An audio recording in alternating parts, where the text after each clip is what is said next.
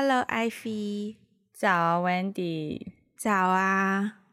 我们又是在一个早上要聊一些我觉得还蛮适合晚上聊的话题。你知道我刚刚在跟你聊天之前，我还在看，我我惊讶于你居然没有对我发给你的那句话产生疑问。我不是跟你说，等我看完毛利小五郎的推理再来追你。我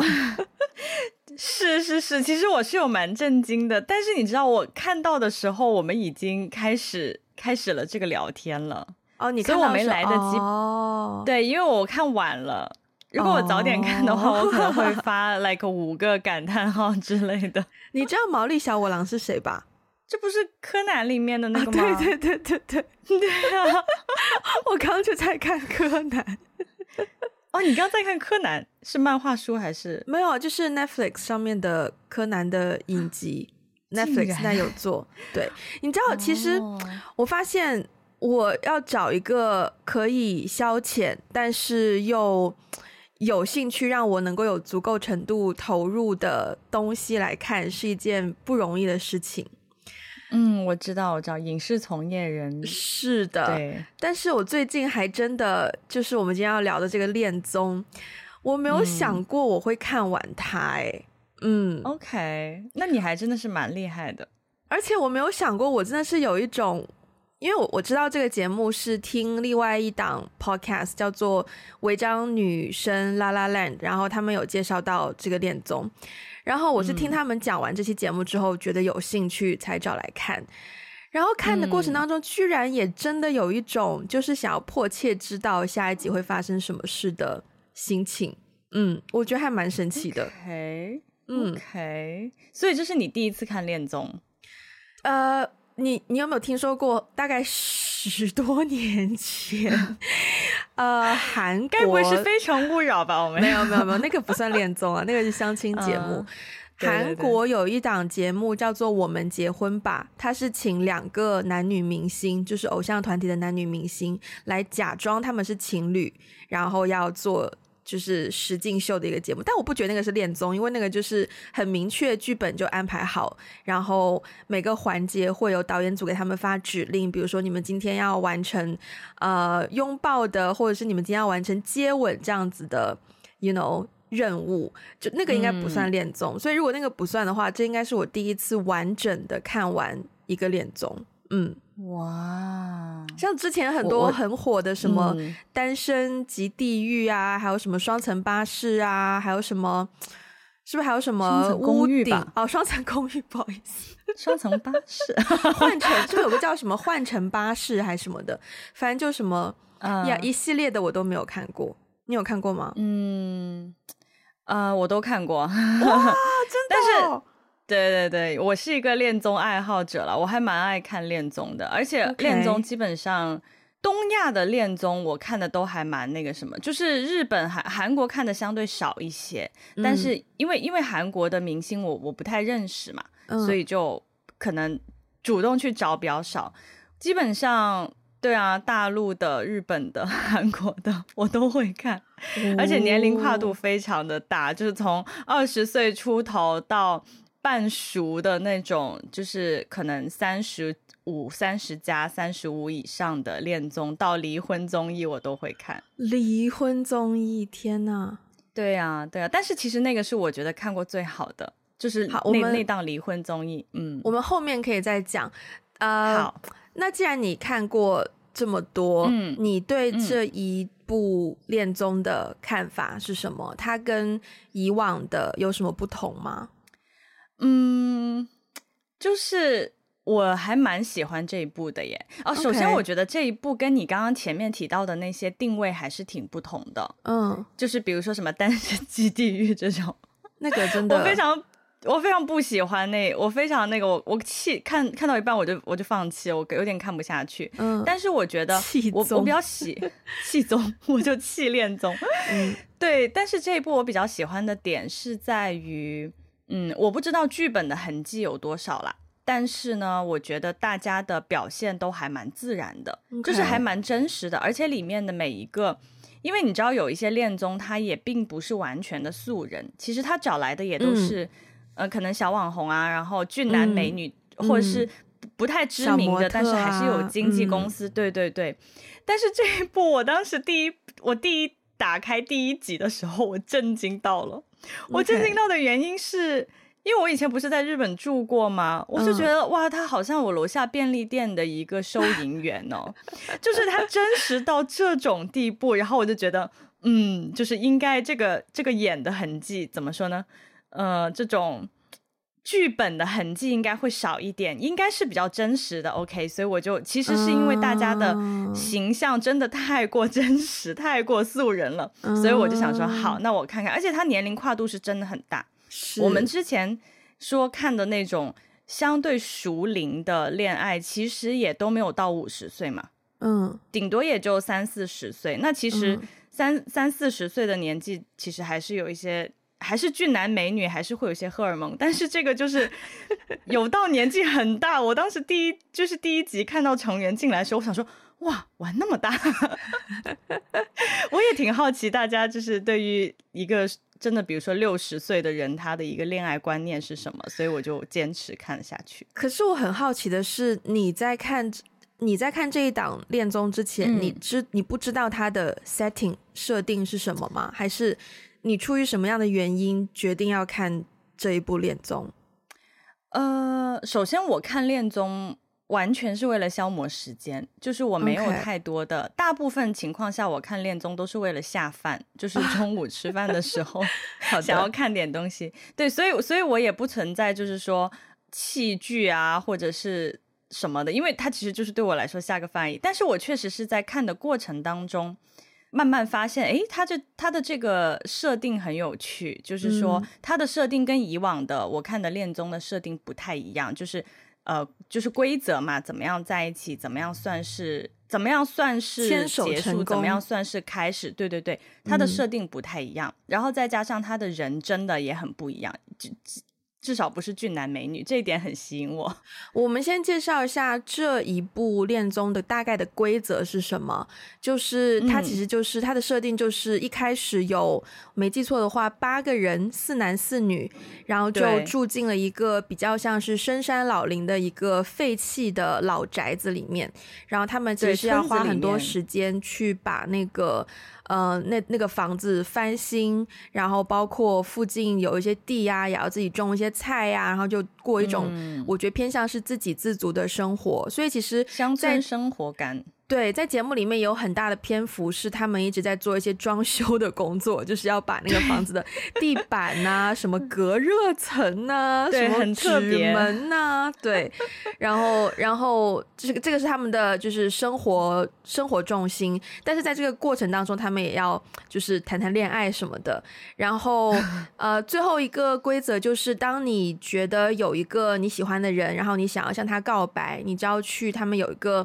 粉红色的。钟，你就要去敲那个钟，然后敲了钟的第二天呢，你就要当着大家的面向那个人告白。然后如果那个人、嗯、呃也喜欢你的话，你们两个就可以一一起离开那个村子。如果那个人不喜欢你，拒绝你的话，你就要自己一个人离开这个村子。然后只要有人离开这个村子呢，嗯、就会有新的人进来补充他们之前的位置，以维持永远是四男四女这样子的一个配置。嗯、对，嗯，然后说完这个。这个设置之后，其实我就很好奇的一点是，以往你所看的那些恋综，通常他们是、嗯、也是有这种告白的环节吗？也是会有这种？哦，当然啊，当然，当然。那那那他们是你看到那些是怎么样的操作模式？哦，我觉得有一个不太一样的点是在于，就是呃。就是日本人的告白很正式，对，就是就是不抛开恋综哈，就是我我现在就在讲这种文化上的东西。我觉得日本人的告白相相比起，可能跟国内比起来会相对正式一些，嗯，对。然后呢，所以我觉得他的这个告白的这种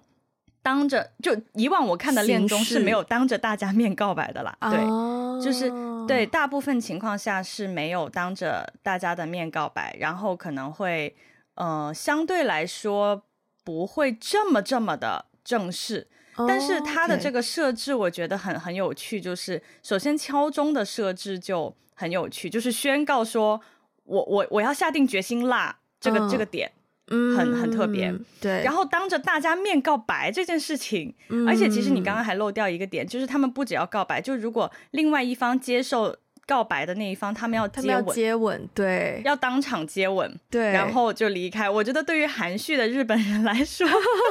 又要当着大家面告白，然后又要当场接吻，然后又要当场，而且他们还拿好行李箱。哦，我觉得最残酷的设定是这个。对，其他恋综不太是这样，是因为呃，就是我不是也看过那个双层公寓嘛，就是日本的年轻人的恋爱的恋恋综，嗯，他们也没有那种。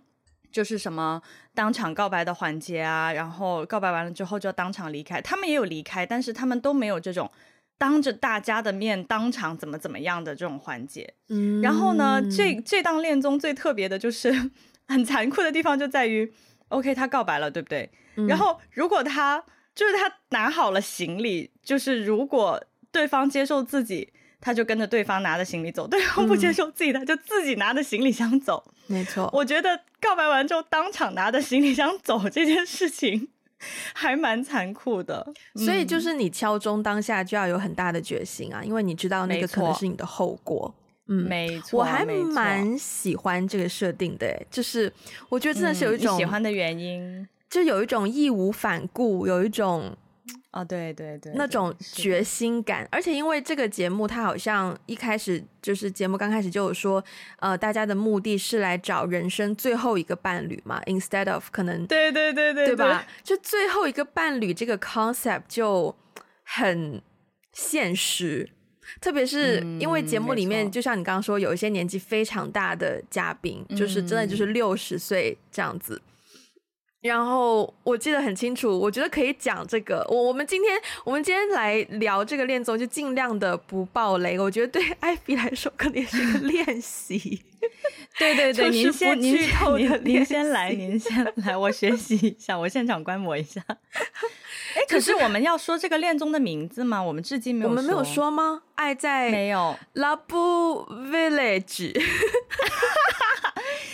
他的他的英文，因为我我是在 Netflix 上面看的啦，然后、嗯、哦，你也是你也是，但我因为我的 Netflix 是美美版的，所以他直接上来的是英文名，就是 Love Village。但是因为我看的时候我是用中文字幕看的，哦、然后你你刚刚说到的这个《爱在山林间》应该是台湾版的香港也是这样译，因为我在香港看的哦，对。哦，因为因为我看那个的那个简体中文翻译是《爱之乡》。日文其实也是爱之乡，对啊，Love Village 嘛，不是不是，日文是 I no nori，哦，是吗？对对对对，但是就是他们会用用一个英文名，就是呃 Love Village 之类的，就显得好像洋气呀。啊 我必须要说，这就是在看 Love Village 期间。嗯，是我听日文听的最频繁的时期。哦哦，我因为对，因为我之前会为了看练日文的听力，我会一直放练综，我不一定会看，哦、但我会不停的放，因为我我就是要听日常人说话的，对，他们聊的内容也很 casual，对对对对，OK，好，呃、uh,，Yeah。呃，我们刚刚说到不要尽量不要剧透太多，然后就不要爆雷。但是如果大家没有看过的话，希望能够保保有一定的吸引力，让大家去看。嗯、然后刚刚不是讲到说人生最后的伴侣嘛？我觉得这个点，嗯、既然说到人生最后的伴侣，我觉得就一定要先提一提这个节目里面几位高龄的嘉宾。嗯，就是啊。怎么说？因为这个节目太现实，就它虽然说你的年龄 range 是从三十五岁到六十岁，即便是这样子，也是一个很宽的。嗯、好像也有六十加的，好像有六十加的，好像有，但就当是六，可能去到六十五，好吧？六十五到三十五也是一个非常宽泛的范围，嗯、不像普通的恋综，可能就是二十到三十五、二十七，对，那也就是十五年 versus 三十五到六十五是三十年，已经是两倍。然后我自己其实，在看的过程当中，嗯、常常会不自觉的，当两个人好像好上了，就是有点眉来眼去的时候，我其实控制不住，会先去看他们的年龄，是不是男生比女？啊、对，我真的控制不住，就是有的、哦、有的有的情况下，有的情况下，我记得第一集还是第二集的时候，就是六八位初始嘉宾。呃，当中有一个男生，我觉得颜值还蛮高的，对吧？然后另外有一个女生，我觉得颜值也蛮高的。然后她是一个我觉得很、嗯、很符合传统日本女性呃对于妻子的，就是很符合传统日本女妻子的一个形象的女性。对，嗯嗯嗯，对，对，对。然后我一开始其实有看好这一对，就我觉得他们在一起好像、哦、呃颜值也很搭，然后好像性格也是那种温文儒雅、啊、这种。但是当我看到他们年龄的时候，我其实就有有所怀疑，就我我不觉得说这个年龄不 OK，哦，但是我觉得这个年龄对他们当中的其中一个人，无论是谁，可能他们自己对这个年龄也会有所有所，所以是年龄有差多少呢？如果我没记错的话，女生比男生大十岁。哦，OK，对，嗯，所以我当下就，可如果没有到十岁，可能也有六七岁这样子。我觉得如果是再年轻一点。嗯呃，二十二岁跟你大六七岁的女生，就是女生姐弟恋，好像 OK，但是我总是忍不住会想到，毕竟人生最后的伴侣，我总是会想到你去到人生很后面的一个历程的时候，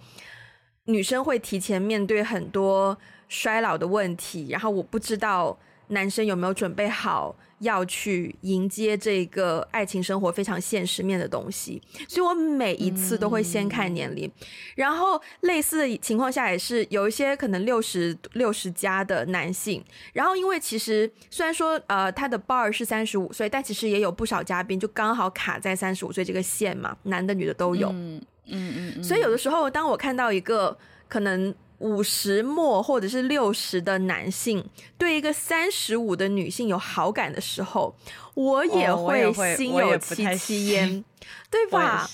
对吧？对，就是我觉得人生最后的伴侣，again 也是双方都不知道双方在图什么。如果他们真的在一起的话，嗯。嗯，你说到这个，我可以说一个情节吗？我不会说人，我不会说是谁 但是我这里忍不住要说一个情节，就是一个六十加的男性。因为他很明显他，他他年纪比较大，然后就是大家都知道，可能比如说你对于一个三十多岁的人来说，他他说他要找人生最后的伴侣，versus 一个六十多岁的人说他要找一个人生本最后的伴侣，那肯定是六十多岁这个人很认真的嘛，真的，对啊，就是他肯定是很认真的要找人那个最后的伴侣，结果他前面说的就是好好的，就是啊很认真，我要找一个什么人生最后的伴侣，结果看到一个三十多岁的，就是。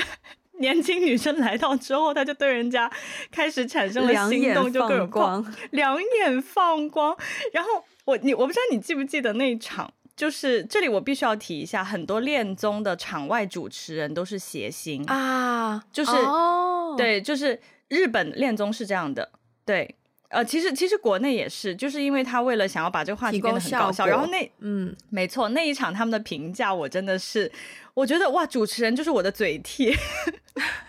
就是当时我看到我看到那个六十加的的跟一个三十多岁的就是年轻人在抛媚眼的时候，我当时心里就想说。他不是说他要找人生最后的伴侣吗？然后这个时候画面就切到主持人，然后两个主持人就开始评论那一段的时候，第一个说的就是这个，他就说：“哈，这个人一开始还说怎么怎么样，结果转头就跟一个三十多岁的年轻人抛媚眼，我真的是很难。”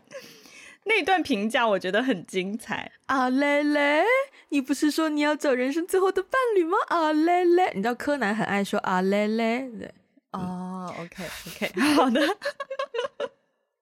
对啊.所以所以呀，那比比如说，哎，我我其实还蛮好奇哦，就是比如说你，呃，假如你你你听到这种，可能比如说你在你在现实生活当中你遇到的男生，嗯，比如说，我觉得这是一种言行不一嘛，嗯，就是比如说他一开始说他择偶是要怎么怎么样怎么怎么样，结果转头就 做了一件跟自己就是说的言行不一的事情的时候，你会对他有什么？我们是。就是我们我你问这个问题是限制在恋爱这个语境下的，对吧？对对对对对对。嗯，其实我觉得这个现象挺正常的。嗯，嗯就是我自己应该也会有这种情况发生。嗯，就我看完这个恋综之后，包括听完嗯，就是违章女生的 podcast 之后，我其实认真有在思考说，呃。我应该要找什么样的伴侣？我适合什么样？不是说是什么样的伴侣适合我，就是在生活上，如果说组成家庭的话，什么样的伴侣，什么样的条件在他的身上是最适合我的？我最在乎这个人身上有哪一些特质，或者是不能有哪一些特质？就我很努力想要列一个 list 出来，但同时呢，就你知道，生活现实当中有一些东西是可以来得很快的。就比如说，嗯、就荷尔蒙走在了脑袋的前面。对，exactly，就是真的，你不小心在一个什么场合，真的就是某拉拉，我我不知道哪里蹦出来一个长相就突然间很吸引的人，然后你就会突然觉得哦，这个人很有吸引力，然后你就会短暂的完全忘掉你前面所列过的所有的条件，嗯，什么上进心啊，什么孝顺啊，全部抛诸脑后，你知道？我觉得这是一个。很正常的，嗯，生理反应，对，嗯，我我我我觉得我为什么这么问呢？是因为就是我看到这一段的时候，首先我看到这一段的时候，我的第一反应是，这大叔怎么这样啊？不是刚刚才说过 要找人生的最后伴侣吗？你真的，你真的好投入，但是但是后来我我。对，我觉得我喜欢看恋综的一个原因就是，其实我可以看到很多人性的东西了。如果他是真的的话，嗯、就是他没有完全遵照剧本去演的话，嗯、对啊。然后，所以我看到这里，我觉得就就如你所说，我觉得他也是很真实的在在在展现、嗯，对，展现自己的那一面，对。对。然后当时对我的一个启发就是说，真的话不要说的太满，就是我面对自己，就是我就要坦诚的面对自己，话不能说的太满。对，不过他后来就是，我觉得他也很真实嘛。就是其实很多嘉宾他们的对于，特别是年纪偏大一点的，他们的思考会真的会谨慎很多。嗯。对对，我比较喜欢的他这这这个这个这个恋综，我比较喜欢的一个设定就是，其实 overall 我比较喜欢看大龄恋综，嗯，就是国内的恋综我也比较喜欢看偏大龄一点，是因为大家在呃思考找伴侣的时候会，就是会加入很多现实的因素的考量，嗯、然后我发现大家的决定会做的比较慎重，可能一开始就算啊、呃、对谁谁谁很上头，但是。转念一想就会觉得嗯。如果我现在的这样的一个状况，对方这样的状况，我对方会不会不太能接受？怎么怎么样？就是他会有、嗯、有很多现实的考量之后，再去做一个更加慎重的决定。这个让我觉得很真实，以及看他们的思考过程，也会让我有一些收获。对，我觉得蛮启发的。嗯、包括在就是《Love Village》里面 有另外一个女生，对我也蛮有启发。嗯、她也是一个蛮漂亮的女生。嗯然后，嗯、但她是中后段才加入的女嘉宾嘛。然后她加入进来之后呢，就这么刚好跟我前面提到的那个颜值比较干、呃、比较不是比较干、比较 高、比较高、比较比较高的男嘉宾就互相好像有。产生一些情愫，但我很，我每一次，因为他们就是在节目期间，有的时候就是呃，一个人如果想要跟另一个人单独进行一些比较深入的谈话，就可以直接召、嗯、召唤那个人，然后他们就可以去到一个比较安静的长椅啊、角落啊去进行这种对话，which 我觉得非常的坦诚。然后那个女生呢，就在呃很多次就是问他。有兴趣的男生一些对于未来他很直接的想法，嗯嗯，包括他刚来不久，我记得那时候是呃，他们有一个集体活动，就是所有的嘉宾都坐在那里，然后他也问了在场所有的男生一个他对未来的，或者说想要问男生们对一个可能婚姻上或者是家庭观上的一个问题，然后听大家男生的看法。然后他后来在自己的采访当中，他就说他的他他问的那个问题，其实想要知道，呃，嘉宾们对这个事情真实的态度。但是他说他得到的所有的回答都觉得不够深思熟虑。然后我当时就觉得很有趣，嗯、就是我对这个女嘉宾就很感兴趣，嗯、很好奇。因为首先她真的是一个漂亮的女生，就是走出去，我觉得一定是追她的人是有的。她怎么样去？嗯，找到一个自己适合的人，而且她怎么去找，怎么去挑选，怎么说挑选可能有点不太公平，但是就是怎么样去跳脱原本的那个最生理直接反应的 crush，然后真的去深入的挖掘到说适合自己的伴侣，我觉得这件事情很值得，很值得学习。嗯嗯，你介意分享那个问题是什么吗？嗯、我也记得那个问题。呃，我不介意分享，但我有点忘了。生孩子，哦、对，对、嗯、他好像是问说，如果自己将来的太太呃不想生小孩，呃怎么办、嗯、之类的。嗯，对，这是你会问在意的问题吗？就假如啊，你跟你你跟一个人约会，其实我不会耶。呃呃嗯，我不好说我会不会在意，但是我绝对不会想到要问这样的问题。嗯，因为他问出来真的感觉，哦、天哪，我们已经这么快要聊生小孩的事了吗？就是会有嗯这样的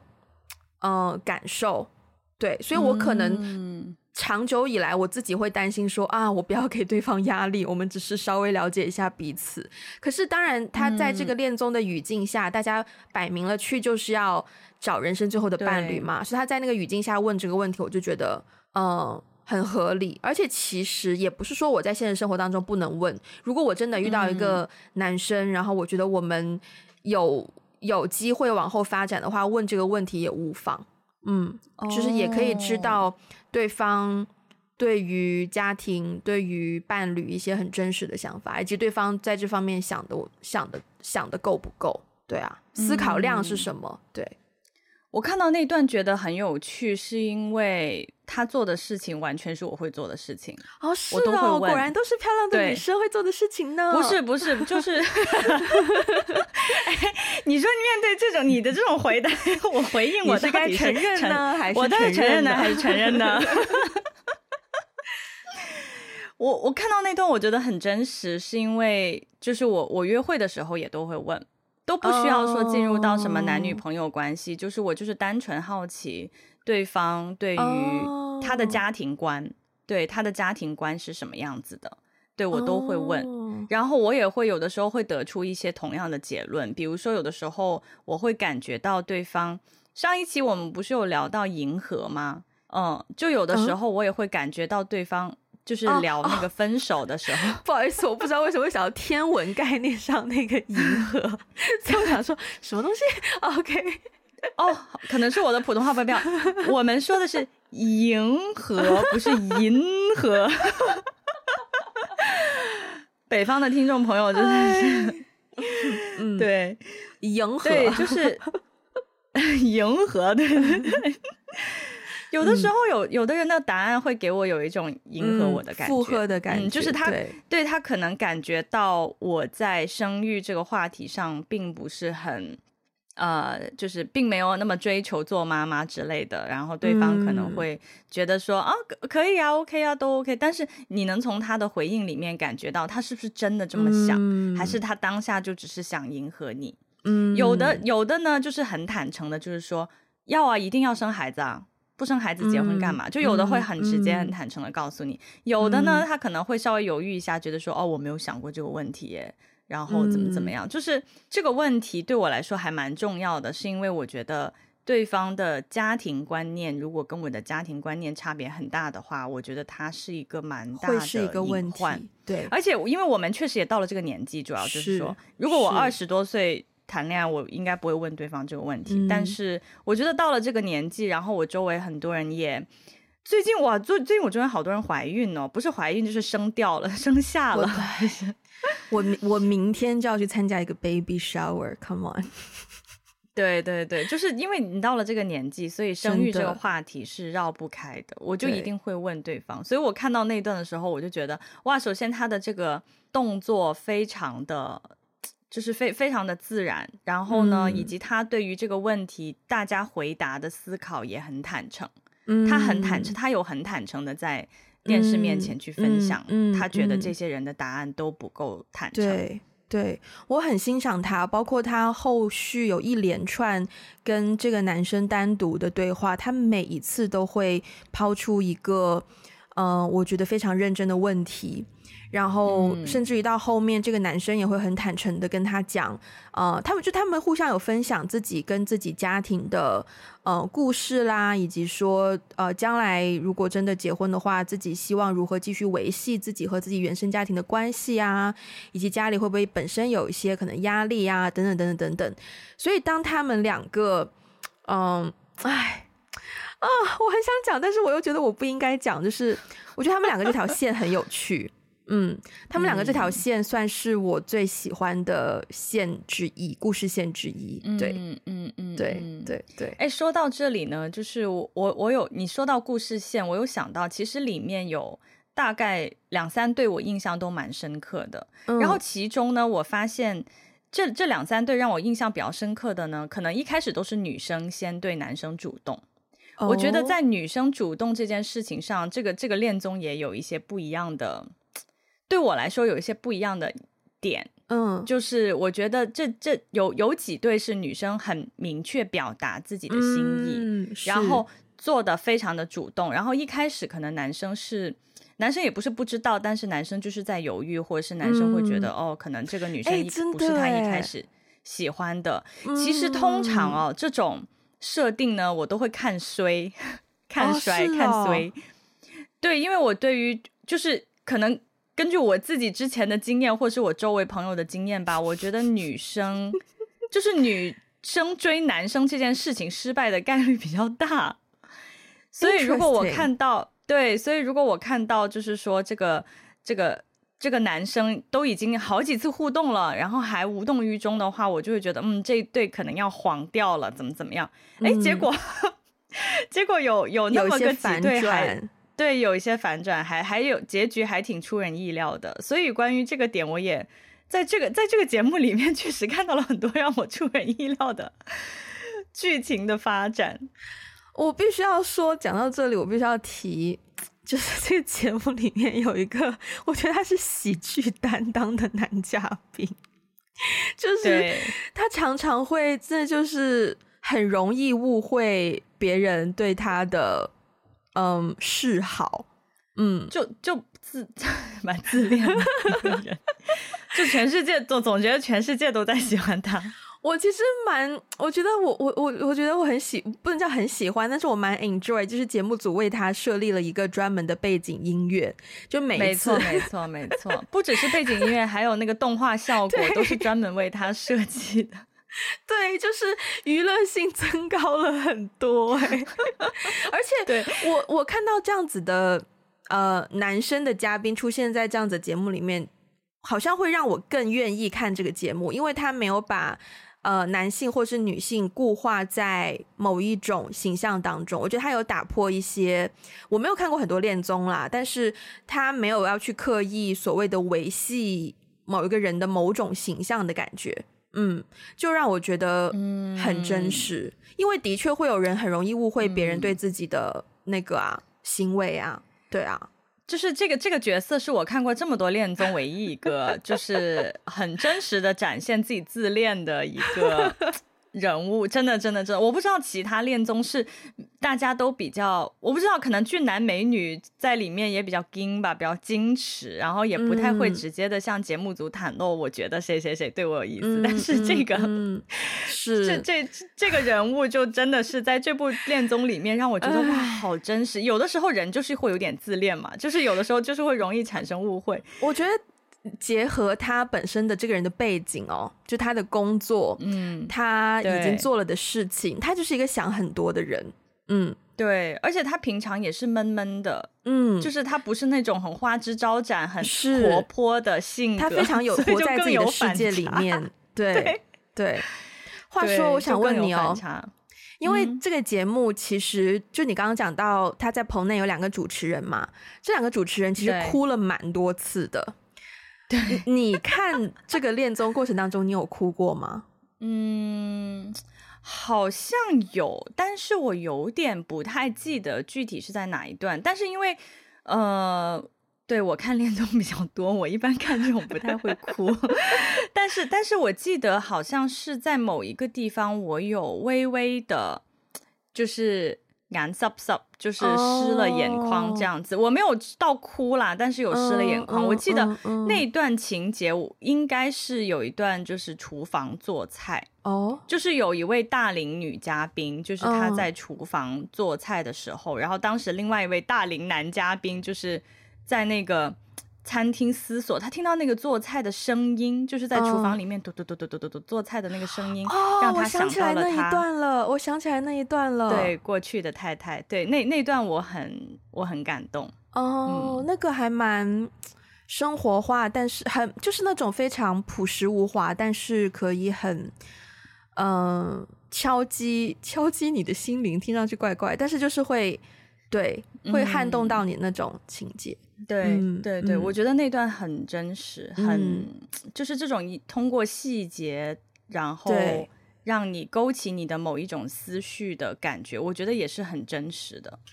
我没有记错的话，有一段我也很感动的是，这部剧里面有一对女生的友谊，嗯嗯，他们是呃，也是一开始原始嘉宾两个女生，然后她们年龄是一样的。所以她们可能因为年龄一样，所以就建立了很深厚的、蛮深厚的友谊吧。然后我觉得这个、这个，嗯、呃，就是我不知道听我们 podcast 的听众有多少人知道四叶草的存在啊？但是呢，我记得我小时候如果真的看到四叶草，是觉得是一件非常幸运的事情。然后，呃，当时有一个有一个段落，就是这两个女生。呃，没记错的话，其中一个可能决定要去敲钟，要去告白了，然后另一个呢，就刚好找到了一棵四叶草，然后就要送给这个准备要去告白的女生，然后就祝福她。然后，因为当时他们两个人就已经很真情流露了，他们两个就已经有点忍忍不住的感觉，所以我看的时候，我也觉得，就是女生和女生之间的互相扶持，就是。让我很感动。我现在讲到我都会有一点就是眼湿湿。嗯嗯，那那段那段我也记得，对，就是找到四叶四叶草的那一段，对，Yeah，、嗯、就还蛮可爱的。而且中间对，而且中间他们两个我记得还有一些情节，就是有一个人就是帮他的朋友去，也不是说追，就是有稍微助攻，对，对，有稍微就是帮他助攻，对，嗯，哎，你对于这种在情感里面就是。就是比如说女生之间或是男生之间互相助攻的这种行为，你怎么看？我我我吧，助攻过很多次，还是被别人助攻过？嗯，嗯，我觉得在 我想想哦，嗯，overall 我有点害怕朋友的助攻，讲真，直觉上，就我觉得我的一些朋友吧。就他们的助攻，很多时候会搅黄一些事情，所以我宁愿我宁愿他没有助攻。嗯，但是就助攻其实是一件很难的事情，你要做的很 subtle，你要做的很对，呃，不那么明显，但是你要有用，真的是不容易。我有成功被朋友助攻过，嗯，哦，真的吗？对，但是。这个不是，这不是呃谈恋爱的助攻，是一夜情的助攻。Oh. 天哪！所以你感激那个朋友吗？就是我感激那个朋友。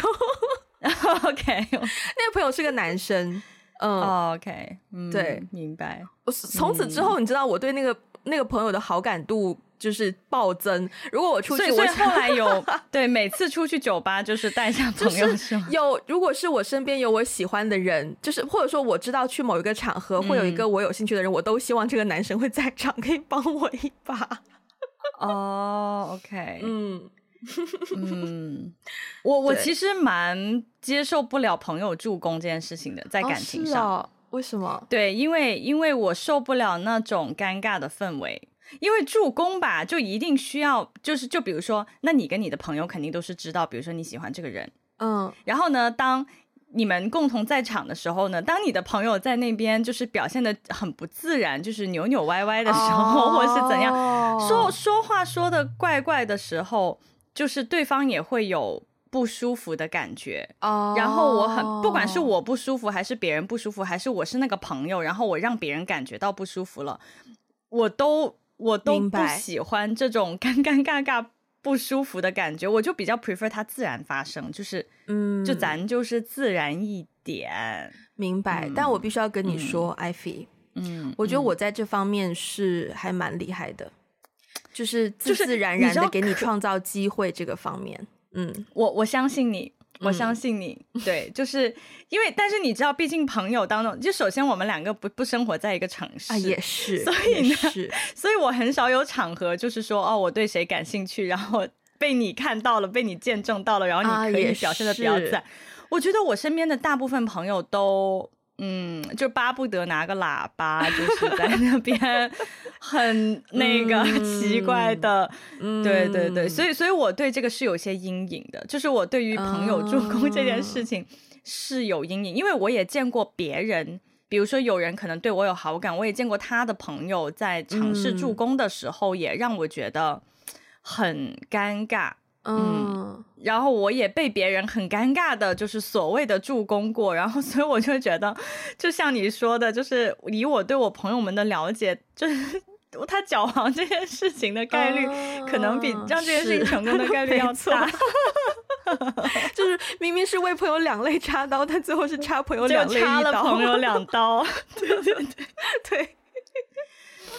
OK，、嗯、我们聊了蛮多，就是这个恋综本身情节的问题。我想要最后再抽出来，嗯，嗯，overall 聊一聊关于恋综的一件事情。因为你最开始也提到说，你有一个蛮喜欢的恋综，呃、嗯，是大陆的综艺，对吗？对对，他好像最早也是从韩国买过来的版权、哦、OK，然后做了一些本土化的改编。那我觉得这个改编还蛮成功的。你要不要稍微介绍一下这个综艺的设定，以及你为什么喜欢它？嗯，就是我我比较喜欢的是那个《再见爱人》嘛，但是我只喜欢《再见爱人》的第一季。诶，其实第二季也还不错啦，但是呃，就是我比较喜欢它的一个原因是，首先它的设定是请了三位三对。呃，已经离了婚，或者是正在讨论离婚，或者是想要离婚，但是可能已经分居了，就是已经在关系破碎的这个边缘的三对、嗯、呃嘉宾。然后呢，他们都不是纯素人，都是演艺圈的，嗯、呃，但是不完全是演员，有的可能是演员，有的是主持人，有的可能是音乐人，嗯、但是都不是很有名的那种啦，对。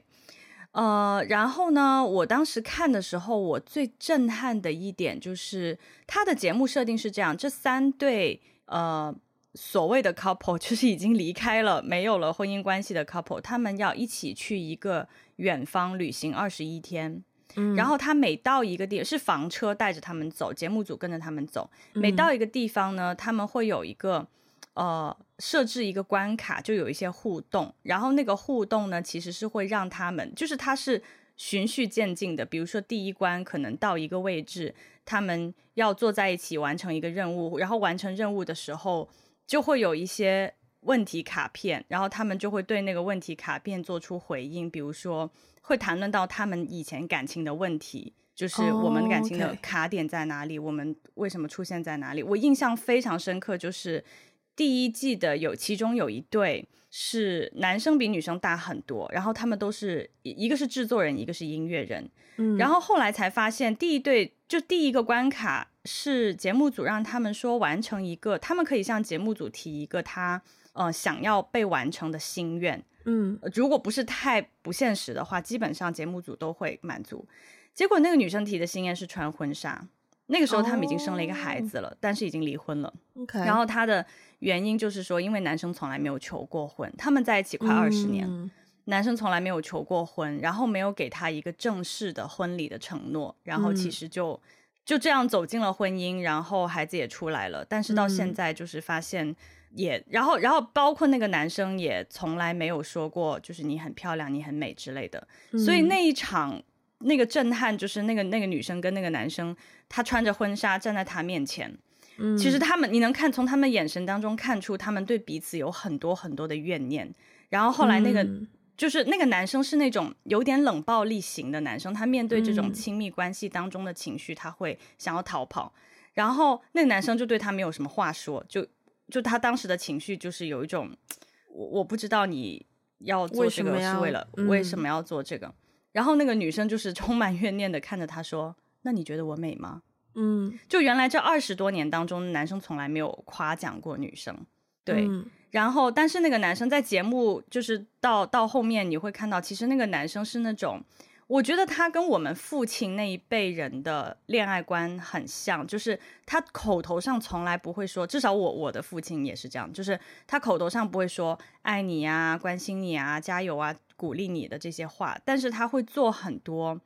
就是很细碎生活当中很细碎的事情来体现他对你的爱和关心。嗯，对，然后所以就是。这节目我比较喜欢的是，包括后面他们会有一个自画像，就是他会有有一个画自己的，就有一个画师在他面前，然后他要跟画师描述自己的样子，以及他要跟画书画师描述对方长什么样。然后呢，就是画师会画出所有的这些照片，然后对比拼在一起，你就会看到，在婚姻里面，你认为的你是这个样子的。然后对方看到的你是这个样子的，然后他最后会引申出很多一些很真实的问题。就是我当时看这个的时候，我觉得我很喜欢的一个原因是，我不喜欢那种甜甜的恋综，嗯、就是甜甜恋综就有点好像啊、哦，从一开始，其实我们之前不是有讨论讨论过嘛，就是大部分好像童话故事一样啊、哦，我我我我认识一个人，然后我很开心，我慢慢喜欢上他，然后他们两个在一起就。剧终了，嗯，但是这个这个恋综是从关系破裂开始的，对，嗯，然后就是他从关系破裂开始，就会引申到很多很多亲密关系当中的一些比较深刻的话题，比如说在亲密关系当中，我的自我价值是什么，然后对方的相处是什么，然后有的时候还引发了很多什么婆媳关系啊、孩子的问题啊，所有的这些种种吧，就是我觉得看这个。恋综会让我学习到很多，或是会让我有很多启发。至少我觉得它有让我更加的去思考亲密关系是怎么一回事，然后我要怎么样去维系好一段亲密关系。就是它比较真实，它不是很那种说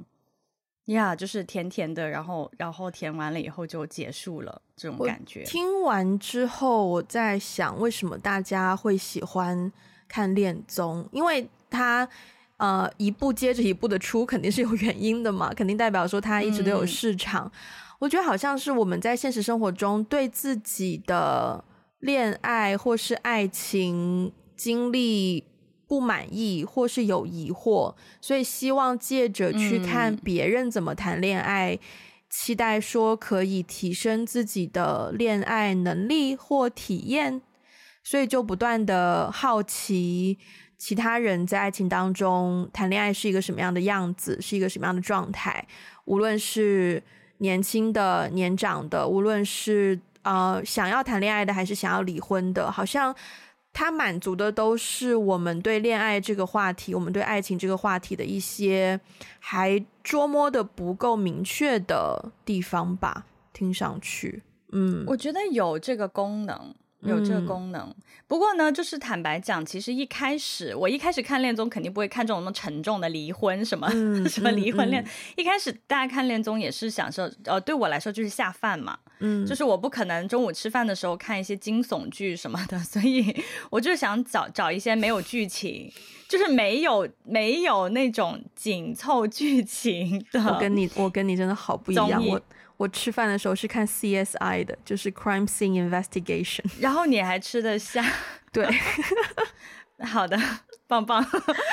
对，我一开始看，其实就是想说找一些相相对来说比较轻松的娱乐的，然后可能也没有太多剧情的，看完就看了的节目嘛。嗯。结果后来呢，是因为我以前在北京的时候，我跟我室友吃饭，我们会一起吃饭，然后一起吃饭的时候就会一起看。看恋综，后来看着看着呢，我们两个就比较喜欢说一边看一边有一些讨论，就比如说看到一些情节，uh、对他可能就是说啊，这样的男生我很受不了，然后我们就会讨论说为什么你受不了之类的，就是反正就是。在看的过程当中，我们会有很多讨论，然后其实是跟一些我们的恋爱观或价值观有关的一些讨论。其实到最后那个剧情是什么也都不是很重要了。嗯、对，所以其实是我比较喜欢跟朋友一起看，并且有一些 input 和 output 的这样的一个讨论的一个产出，嗯、所以后来我就慢慢开始喜欢 enjoy 上了看恋综，然后后来我就会开始自己去主动找一些，哎，有没有一些比较？没看过恋综？嗯、对对对，如果有恋综邀请你出演，嗯、你会去吗？呃，看钱，这么现实哦。对，就是哎，所以我我问你，我我我的那个回应，等一下再说。但是我也我也想问问你，你会去吗？我会啊。我哎，等一下，我先收回。嗯、我可能我可能盘的更全面一点啊，钱只是其中一个因素，但它绝对不会是决定性的因素。我会看它的制作方是谁，嗯、他们大概花了多少成本，哦、是一个什么样的班底制作这个节目。就万一是一个很随随便便的，you know，那我也不知道他们会找到什么样的嘉宾，是吧？但是我是一个我觉得有新的制作团队，那我一定会去。就算是没有钱，我觉得我可能都会去。嗯，哦，这样子啊。对，就是可能因为我我看恋综看的比较多，就是有的我不知道你说的那个好的制作班底是什么，但是我看过一些本来呢，你你的期待它应该是蛮好的制作班底，结果第二季就翻车，然后有一些就是那种可能平平无奇，就是找一些就是过气什么网红素人上去，结果就是因为那个 dynamic 特别的好，突然之间就翻红了，也是有可能的哦，这种情况也是有可能的。但是如果我去参加恋综，我其实不会 care 节目效果受不受观众喜欢这件事情，因为我去我的角度就是我是认真希望我可以在这里找到一个对象谈恋爱的，嗯嗯，所以我的状态是会投入的。所以你不怕你谈恋爱的过程被记录，然后公诸于世，是不是？我不怕，我以以前谈恋爱的过程也都是公诸于世，也都在公诸于世。啊、OK OK，就是我记得我大学第一次。Uh. 天呐，哦，对，我大学的第一个男朋友，我当时交了男朋友之后，就是连美国的同学都知道我拍拖了，然后暑假回来还要说：“天呐，你一个谈恋爱，怎么全世界都知道？”我说：“ 是吗？”嗯，我我我有发现，在这方面我们非常的不一样。嗯，对，就是我我我是一个对自己的私事保护的很严密的人。嗯，对，就是就是你在我的可能社交媒体上，我谈了多少段，我就是什么时候分手，什么时候开始，就是大家都也看不太出来。所以对我来说，最大的考虑就是我不太喜欢把我的，嗯，就是怎么说呢，私人的一些，我觉得恋爱是很私人的事情，嗯，然后我不太喜欢把我很私人的，的对对对，就是一些很嗯私人的。一面就是展现给大家，因为嗯，因为我我我也看过很多恋综，它的那个是设定，现在很多恋综的设定都是你会住在一起嘛，对，然后也就是说你的房间每一个角落每一个地方它都会有那个摄像头，对，连你 casually 跟朋友聊天，然后还有你的一些很细微的行为习惯，对，都会被捕捉到。嗯，我觉得那个过程就是我在裸奔。我非常的不能接受我自己被放在那样的一个过程下面，而且还有一个点，我我可能就是比较就是，所以我说看钱嘛，就是 overall 我对于我对于恋综，我我基本上是一个比较拒绝的态度。如果是邀邀我的话，我是比较拒绝的态度。然后还有一个可能是那个，就是我比较有点受不了，在一个场合里面那种有几个人同时喜欢一个人。或者是对我比较喜，嗯、我比较不太喜欢那种在感情上陷入争竞的状态。嗯，你说的再怎么对你你说的，嗯、对我比较习习惯说争竞啦。对对对，嗯、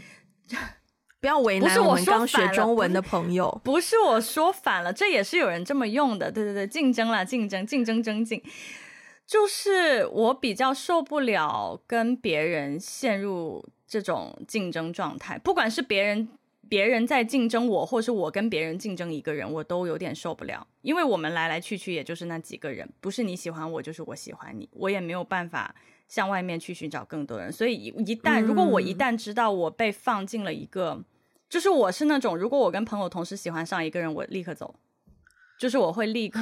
放弃，立刻再见，对。我很受不了那个那个很窒息的小环境。嗯，interesting。对啊，我刚刚在幻想说，如果我在类似于《爱在山林间》这样的节目里面，然后真的可能跟我玩的蛮好的女生，然后我意识到这个女生跟我喜欢同一个男生的话，嗯，我可能会请那个女生，我们两个人会单独聊一聊。嗯嗯嗯嗯。然后就分享我们对这个男生的想法，等等等等。对，嗯嗯，我会是可能这样的，我是可能这样的事情，我就是有点受不了。就是我我不想让这种事情发生，然后我也会不太受得了这种对话。嗯，如果就是如果有朝一日 Podcast 界也有什么恋爱综艺啊，那个那我可能就会请 Wendy 去上了，加油呀！代替打个电话给你。哎，Podcast 有啊，Podcast 有有有声音恋综啊，有啊。哈？How？有啊有啊，是啊，就是。之前好像是有，但是但是最近我我不太听听到了。我记得大概一两年前，好像是是有是有一档，就是有点像，但我不知道啊。他制作了几期节目，他可能就是在播客界征集，就是主播，然后呢，就是根据你的喜欢的喜好，然后给你配对了一个陌生的。呃，同性或异性吧，因为也有同性的朋友嘛。然后呢，就给你配对了一个一个一个人。然后其实你是不知道他是谁的，就是你只是跟他在打电话，你只是在跟他打电话聊了解这个人。然后他们就把那个陌两个陌生人打电话了解对方的过程做成一期节目。这个我不行诶，这个噱头大于谈恋爱的本质太多了，我觉得，嗯。我觉得真的，嗯，那你觉得谈恋爱的本质应该是什么样子的？谈恋爱的本质是相处和生活啊，你必须要两个人，你就是真的要两个人同在一个屋檐下，然后共同就是要度过很多时间，你才可以知道你们两个到底合不合适。我觉得。嗯嗯，就是那以后真的就靠你了，Wendy，加油！你又喜欢山林，你又喜欢去一些深山老林的地方。哦、我其实真的很做房造房子啊，种树啊。你知道我很羡慕他们，就是翻新整个古镇，很有成就感呢。然后就种所有的植物啊，包括采收那个植物，直接拿来做菜呀、啊。我想哇，好羡慕，就是对，是是是，非常我的菜。就靠真的真的靠你靠我了，靠我了。以后以后大家听众朋友们听到这里，如果有任何恋爱综艺的真的是，请邀请，就是找不到嘉宾，然后需要一些我们的 Wendy，对，可以可以可以试试，也不需要找不到嘉宾的时候才来联系我们，不不不，不用不用那么直接联系我，就是我平时也是一个挺忙的人啊，所以就是也不要。Oh, OK OK OK，好，我们今天的节目就聊到这边。如果大家对这个恋爱综艺有兴趣，可以去找来看一看它的中文名。如果你搜《爱在山林间》或者是《爱之乡》，应该都可以找得到。那如果喜欢我们的节目呢，也欢迎去 Spotify 还有 Apple Podcast 给我们给五星的评分，留下你的评论。那如果想要给予我们呃实质性支持，或者是需要我们中文的 transcript，可以去 Patreon 还有爱发电。那也欢迎在各个 social media，包括有 Instagram、微博、Facebook、小红书、微信公众号，可以呃参与呃评论，可以留下你的想法。如果想要加入我们的听众群呢，也可以联络我们的接线员，他的微信 ID 是 One Call Away Podcast。那我们今天的节目就到这边啦，下次再见，拜拜，拜拜。